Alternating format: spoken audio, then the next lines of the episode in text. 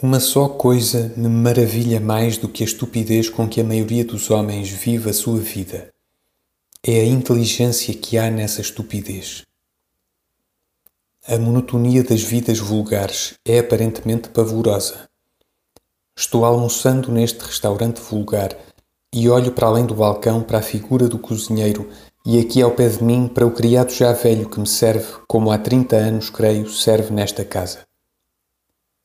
Que vidas são as destes homens? Há 40 anos que aquela figura de homem vive quase todo o dia numa cozinha. Tem umas breves folgas. Dorme relativamente poucas horas. Vai de vez em quando à terra, de onde volta sem hesitação e sem pena. Armazena lentamente dinheiro lento que se não propõe gastar.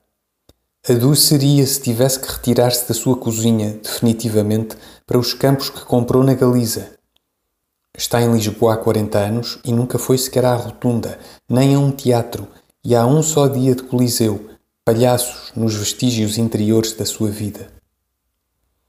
Casou não sei como nem porquê. Tem quatro filhos e uma filha, e o seu sorriso, ao debruçar-se de lá do balcão em direção aonde eu estou, exprime uma grande, uma solene, uma contente felicidade. E ele não disfarça, nem há razão para que disfarce. Se a sente é porque verdadeiramente a tem. E o criado velho que me serve e que acaba de depor ante mim o que deve ser o milionésimo café da sua deposição de café em mesas. Tem a mesma vida que a do cozinheiro, apenas com a diferença de 4 ou 5 metros, os que distam da localização de um na cozinha para a localização do outro na parte de fora da casa de pasto. No resto, tem dois filhos apenas Vai mais vezes à Galiza, já viu mais Lisboa que o outro e conhece o Porto, onde esteve quatro anos, e é igualmente feliz. Revejo com um pasmo assustado o panorama destas vidas e descubro, ao ir ter horror, pena, revolta delas, que quem não tem nem horror, nem pena, nem revolta, são os próprios que teriam direito a tê-las, são os mesmos que vivem essas vidas. É o erro central da imaginação literária supor que os outros são nós e que devem sentir como nós. Mas, felizmente para a humanidade, cada homem é só quem é, sendo dado ao gênio apenas o ser mais alguns outros. Tudo afinal é dado em relação àquilo em que é dado. Um pequeno incidente de rua que chama à porta o cozinheiro desta casa Entretém-no mais que me entretém a mim a contemplação da ideia mais original, a leitura do melhor livro, o mais grato dos sonhos inúteis. E se a vida é essencialmente monotonia, o facto é que ele escapou à monotonia mais do que eu. E escapa à monotonia mais facilmente do que eu. A verdade não está com ele nem comigo, porque não está com ninguém. Mas a felicidade está com ele de veras.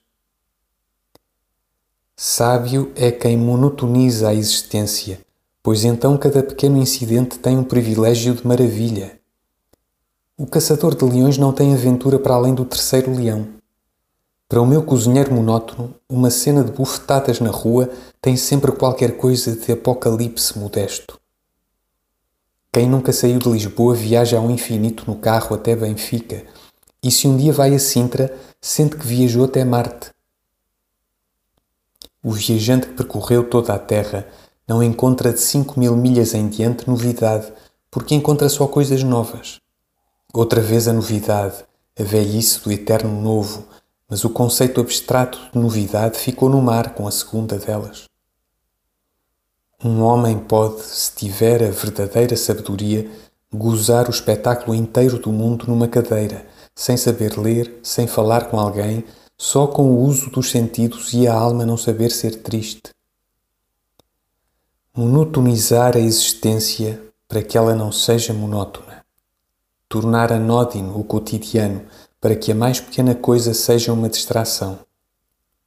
No meio do meu trabalho de todos os dias, baço, igual e inútil, surgem-me visões de fuga, vestígios sonhados de ilhas longínquas, festas em álias de parques de outras eras, outras paisagens, outros sentimentos, outro eu. Mas reconheço, entre dois lançamentos, que se tivesse tudo isso, nada disso seria meu. Mais vale, na verdade, o patrão Vasques que os reis de sonho. Mais vale, na verdade, o escritório da Rua dos Douradores do que as grandes álias dos parques impossíveis. Tendo o patrão Vasques, posso gozar o sonho dos reis de sonho. Tendo o escritório da Rua dos Douradores, posso gozar a visão interior das paisagens que não existem. Mas se tivesse os reis de sonho, que me ficaria para sonhar? Se tivesse as paisagens impossíveis, que me restaria de impossível? A monotonia, a igualdade passa dos dias mesmos, a nenhuma diferença de hoje para ontem isto me fique sempre, com a alma desperta para gozar da mosca que me distrai, passando casual ante meus olhos, da gargalhada que se ergue volúvel da rua incerta, a vasta libertação de serem horas de fechar o escritório, o repouso infinito de um dia feriado. Posso imaginar-me tudo, porque não sou nada. Se fosse alguma coisa, não poderia imaginar. O ajudante de guarda-livros pode sonhar-se imperador romano. O rei de Inglaterra não o pode fazer, porque o rei de Inglaterra está privado de ser, em sonhos, outro rei que não o rei que é. A sua realidade não o deixa sentir.